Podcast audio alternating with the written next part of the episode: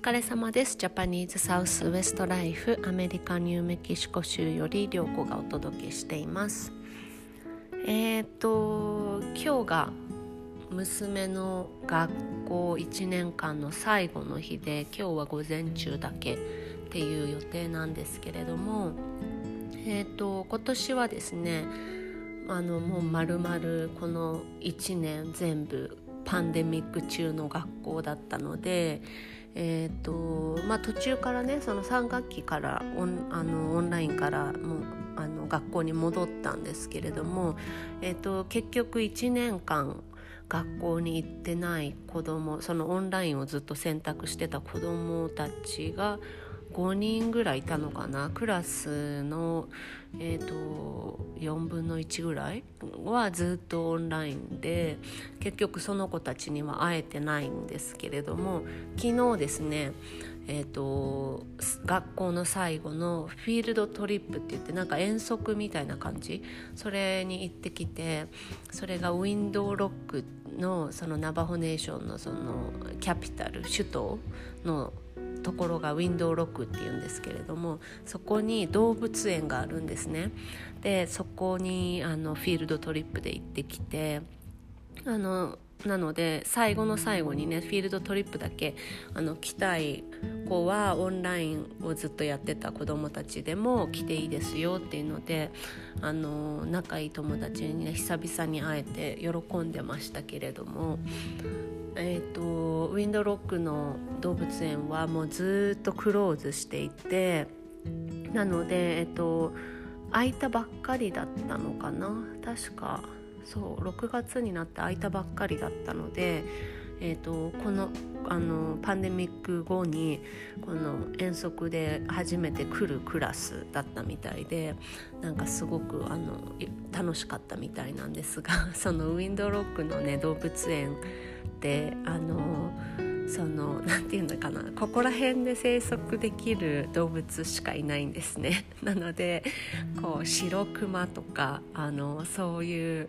なんかキリンとかなんかそういうのいないんですよ。なんか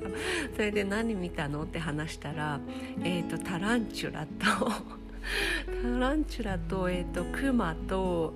えーと七面鳥ととか言って あのなんかもう超ローカルな動物園でまあそれよりもあの遊び場がね大きかったのですごい立派な遊び場があるから そっちの方が楽しかったって言ってました。はい、で,、えー、でこれからですね明日から長い長い夏休みになるんですね。で今日はちょっとそのお話をしようかなと思うんですけれどもえ、ー、と通常はあの5月の末から5月の末が卒業式で、えーと、もうそれが学期末になって、えー、5月の末から6月6月まるまると7月まるまるで8月の頭から新しい学期が始まる学年が始まるっていう形なんですけれども、え今年はですね、え市のその学校っていうんですか？この市とか郡のこの学校ではあのもうずっとオンラインなんですね。でうちの娘の学校はちょっとその管轄とは違うのであのももう独自のこうルールがあるんですがなので今日で終わりなんですけれども、市とか郡の学校はですね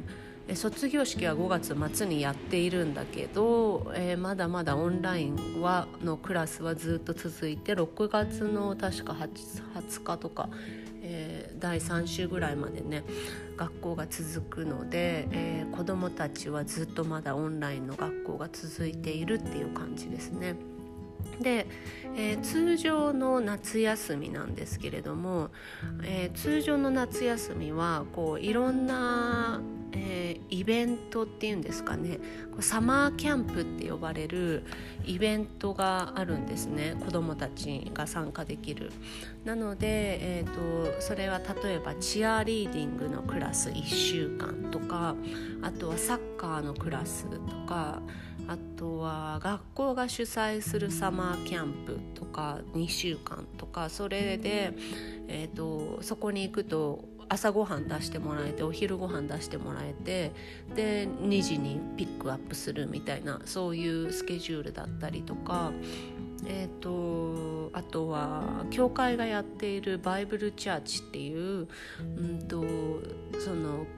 子どもたちにそのキリスト教を教える、えー、サマーキャンプだったりとかそういうのがねすごくいろいろあるんですよね。なので、えーと、子供がその対象の年齢になったら大体まあ、うんと小さくて4歳から4歳5歳から入れることが多いんですけれどもなのでこういろいろあのお母さん同士でねこのチアあるよとかこのシェアし合って、えーと、やるんですけれども、えー、今年はこうようやくあのパンデミックがこうクリアになりそうだというアメリカではですね、えーと一応7月の1日には元の感じに戻るだろうと言われていましてあのそれはもちろん個人のこうなんて言うんですかね感覚によるのであの多分それでもまだ怖い人たちってたくさんいると思うのであのね